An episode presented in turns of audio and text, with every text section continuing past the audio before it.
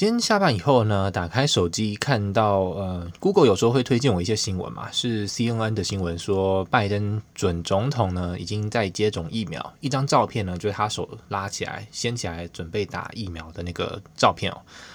呃，然后接着我就再继续看，我想说打开 Line，把一些好几天没看的那些群组文，把它看一看。我刚好就随便瞄到了一个之前我去参加即兴剧，即兴剧每周都会聚会台湾的时候啊的一个群组，那里面就有同学就讲说，哦，他不舒服，一直流鼻水，他今天就是请假一次。然后接着下面马上有另一个女生，她也说，哦，我今天也不舒服，需要请假一次。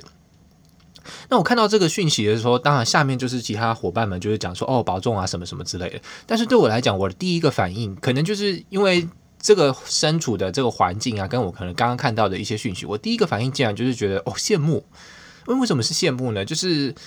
为什么羡慕呢？因为呢，如果啊是在现在的美国。当你讲出你现在不舒服，你要请假或什么的，大家的第一直觉、第一联想绝对会是问说：“哎，你这个人是不是中标了？是不是得 COVID 的？对吧？”但是在台湾呢，台湾人现在还是可以落落大方的讲说：“哦，我不舒服，我请假啊什么的。”因为台湾人并不会觉得你不舒服的原因是因为你中 COVID-19 了。这换而言之就是说呢，台湾的确诊率，就是台湾人感觉到非常的安心，大家根本就不会担心自己，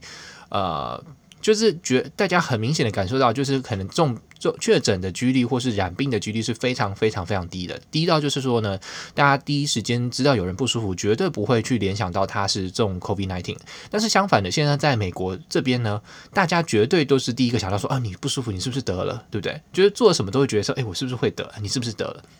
然后最近身边也开始就会听到一些朋友，还有一些朋友的朋友真的中标了，嗯，然后就是。当然还有数据啊，跟一些什么嗯政策啊，就是诸多的方面都显示说，这个疫情呢，其实好像还没有是还没有减缓，呃，可能反而还有持续升温的状况。然后圣诞 party 本来要办的，今年就是决定又不办了，然后就会让人家觉得说，诶，真的是那种危机感，就是好像还稍微变得蛮明显的，嗯。所以就会很羡慕，呃，还有朋友刚回台湾，回台湾就在那边订 Uber，他现在还在隔离中啊，在订很多好吃的东西，就会觉得说，哦，台湾人真好，就是现在做什么活动都没有受到影响，然后吃东西啊，搞活动啊，到处啪啪走，所以，嗯，